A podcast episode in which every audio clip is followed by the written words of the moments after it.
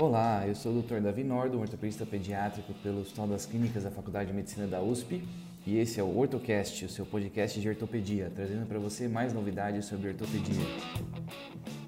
Hoje nós vamos falar um pouco sobre uma notícia que saiu no Elactância em abril.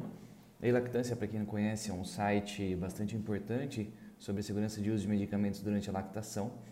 Eles atualizaram o risco do uso da dipirona durante a amamentação de baixo risco provável para alto risco provável. A gente vai falar um pouquinho das implicações disso e se realmente deve ser levado em conta ou não essa avaliação. Bom, eh, a dipirona, todos vocês certamente conhecem, é o analgésico mais vendido no Brasil. Nós temos inclusive uma reportagem do Fantástico de 2017 que a, junto com a losartana e o sildenafil, dipirona estava entre os três mais vendidos do Brasil. Né? É, nós, nós usamos muito durante a gestação, então tem alguns estudos mostrando que 31,5% das lactantes, né, ou seja, pós-gestação, né, no ciclo puerperal, utilizam dipirona contra 17,9% do paracetamol. Então, quase uma vez e meia, duas vezes o uso da dipirona em relação ao paracetamol. É, nós passamos muito tempo sem utilizar, diziam que não se devia usar em nenhum momento do ciclo gestacional pelos riscos, e progressivamente isso foi caindo. Né? Foram, a gente foi ampliando o tempo de o, a área segura de uso, então o trimestre foi indo, primeiro trimestre tudo bem, segundo trimestre tudo bem, e assim foi. É, bom, a dipirona é um medicamento que a gente não tem muita certeza de como ele funciona. A gente sabe que ele tem uma ação central e periférica, parece que inibe a ciclooxigenase, mas não tem nenhum efeito anti-inflamatório relevante. Então, na verdade, a gente não tem certeza de como funciona. A sua dose máxima, ela varia conforme cada país. É, você vê o limite geral é 4 gramas, tem alguns lugares que falam 6 gramas. É, no Brasil não é incomum a gente usar 8 gramas, então 2 gramas 6 em 6 horas no uso intra-hospitalar e a princípio sem complicações. É um, uma dose variável, né? Mas o usual é 1 grama de 6 em 6 horas. É, tem muitos países que proibiram o uso da dipirona, então, por exemplo, Estados Unidos e Reino Unido por outro lado, alguns deixam, né, o uso é permitido, como na Alemanha e no Brasil. E, na verdade, tem uma grande discussão se essas proibições se devem à lobby de empresas farmacêuticas ou não. É, na verdade, o grande argumento sobre a proibição, né, por que não se deve usar a dipirona, é o risco da agranulocitose. Então, na verdade, a gente tem alguns estudos que mostram que o risco de agranulocitose é um a cada meio milhão de pessoas. E tem um estudo interessante de Mérida, da Espanha, que avaliou ao longo de cinco anos todos os pacientes que foram dispensados de um hospital. Ao longo de cinco anos, é muita gente. E apenas 13 apresentaram granulocitose. Interessantemente, desses 13, né, ah, os 13 usaram de pirona, né, desses 13, 5 eram do Reino Unido. E isso acabou direcionando para pensar numa influência genética. E a gente vê num estudo sueco que um a cada 1.439 prescrições apresenta a granulocitose, então é, é, um número muito diferente desses 500, desse meio milhão que a gente viu, né? É, mas ao mesmo tempo, prescrição, se vocês forem pensar do ponto de vista de estudo científico, é um fator de confusão muito grande, que a gente sabe que foi prescrito, mas não sabe se foi usado, como foi usado, por quem foi usado, né? Se de repente não pegou um remédio de outra pessoa, por exemplo, pegou do vizinho emprestado. Mas de qualquer forma, na Suécia é muito mais comum, então na verdade a gente tem que tem um fator étnico importante na granulocitose.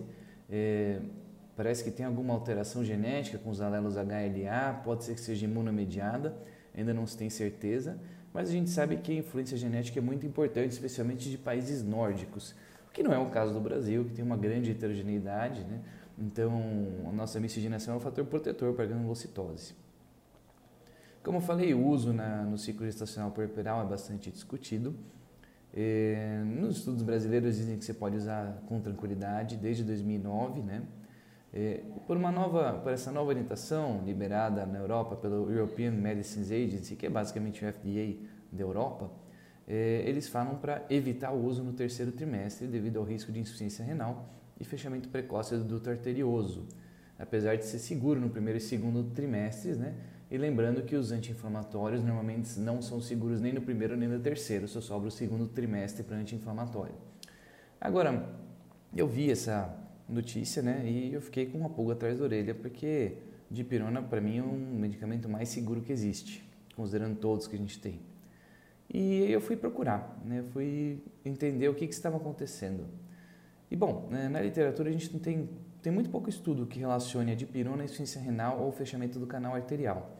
Então, um dos artigos que estavam lá citados nesse despacho, né, da EMA, é um artigo que na verdade é uma carta ao editor de Gomes, né, em 2008, que ele também cita essa mesma dificuldade de achar os estudos que relacionam a dipirona a esses problemas, mas ele diz que tem um caso que provavelmente o fechamento do canal se deveu à automedicação de pirona. Mas assim, você não consegue separar isso de um caso idiopático. É basicamente uma opinião do autor, então se vocês lembram, nível D de evidência, que é o pior dos piores. Né? Um outro estudo de 2005 também apresentou três casos de fechamento, mas eram associados ao uso de ibuprofeno, aspirina ou de pirona. Né? E outro que foi idiopático. Então, novamente, temos muitos vieses nisso.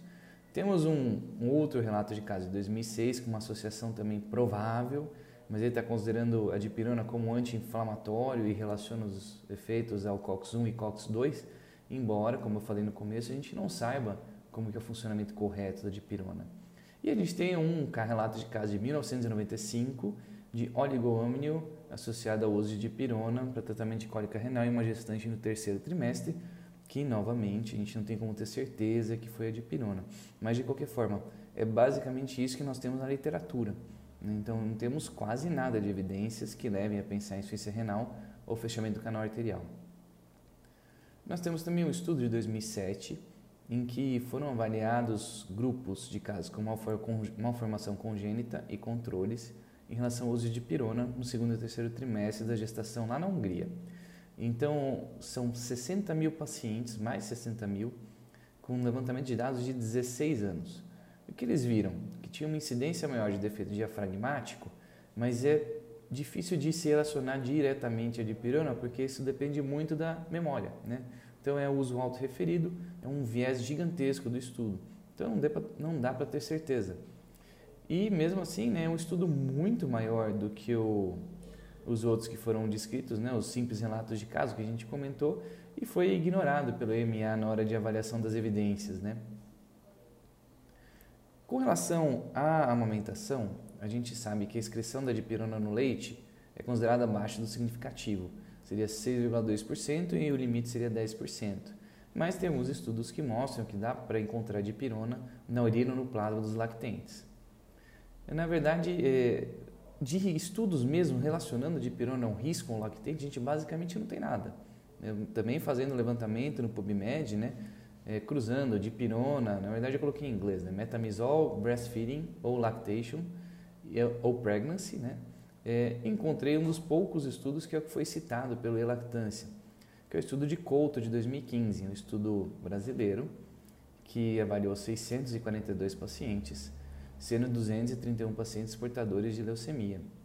E aí as mães referiam o uso de medicações tal, dentre elas estava lá de pirona e ou paracetamol.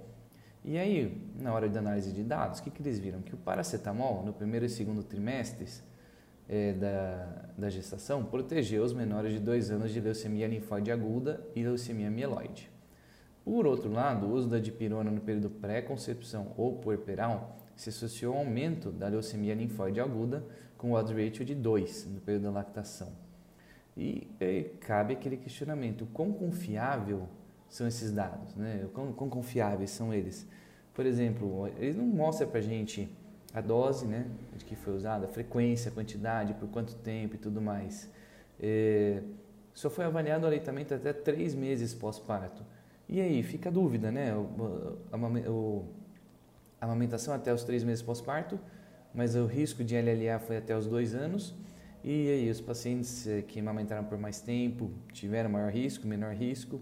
é, houve alguma diferença se, se, usava complementação, por exemplo, se não, se não tinha nada de amamentação, se a amamentação parou, prolongou por um período maior e que outros medicamentos que podem ter influenciado, que mais que a pessoa pode ter usado. Então tem muitos fatores de confusão para você se basear somente nesse estudo e é basicamente nesse estudo que o EMA se baseia para mudar o risco-benefício da dipirona, né? Então tem muitos defeitos nesse estudo para você se basear nele para prescrever o uso da dipirona na, na, no período de amamentação. Então, e na, no período de amamentação, a lactância sugere outros medicamentos, como ibuprofeno e paracetamol.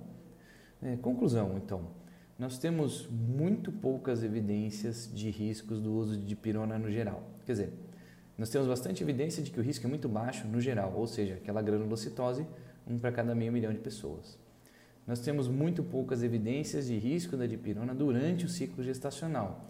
Então, basicamente, relatos de casos de um ou outro de não fechamento do canal arterial, de fechamento do canal arterial, de insuficiência renal, mas assim, nenhum deles é conclusivo que certamente foi a dipirona. E nós temos um estudo com muitos vieses falando a respeito do aumento de leucemia linfóide aguda no período é, dos dois primeiros anos de vida, durante, se você relacionado ao uso de pirona durante a amamentação nos três primeiros meses de vida. É, também com muitos, como mencionei, muitos viés e muito pouca força de, de evidência para a gente considerar isso. Portanto, fica aqui uh, a minha opinião. É, esse despacho aí do MA, eu acho que deve ser visto com parcimônia. Acho que a gente precisa de muito mais estudos do que isso para considerar efetivamente banir a dipirona, que é um medicamento que a gente usa muito no nosso dia a dia, que vem tendo efeitos muito bons e tem um perfil de risco muito baixo. Eu acredito que o uso de outros medicamentos, por exemplo, paracetamol, já falei algumas vezes, tem um efeito analgésico muito baixo em relação à dipirona, né? É, eu acho que o paracetamol, o risco de hepatotoxicidade é muito maior do que o risco de granulocitose ou qualquer outra coisa com a dipirona. E mesma coisa ibuprofeno, né? Você vê o risco cardiovascular dele é muito alto quando você usa na dose anti-inflamatória. Portanto, minha recomendação, leiam também, é, peguem para ler esse despacho, entrem na lactância para olhar com cuidado é, e pensem, né, sempre que forem prescrever, considerem as evidências. Sempre que forem ler esses despachos também, lembrem que existe muito lobby por aí. Bom, espero que tenham aproveitado. Espero que isso tenha contribuído para o conhecimento de vocês e para, o tratamento clínico de vocês, para o seu dia a dia. E nos vemos no nosso próximo episódio do nosso podcast OrtoCast. Até lá!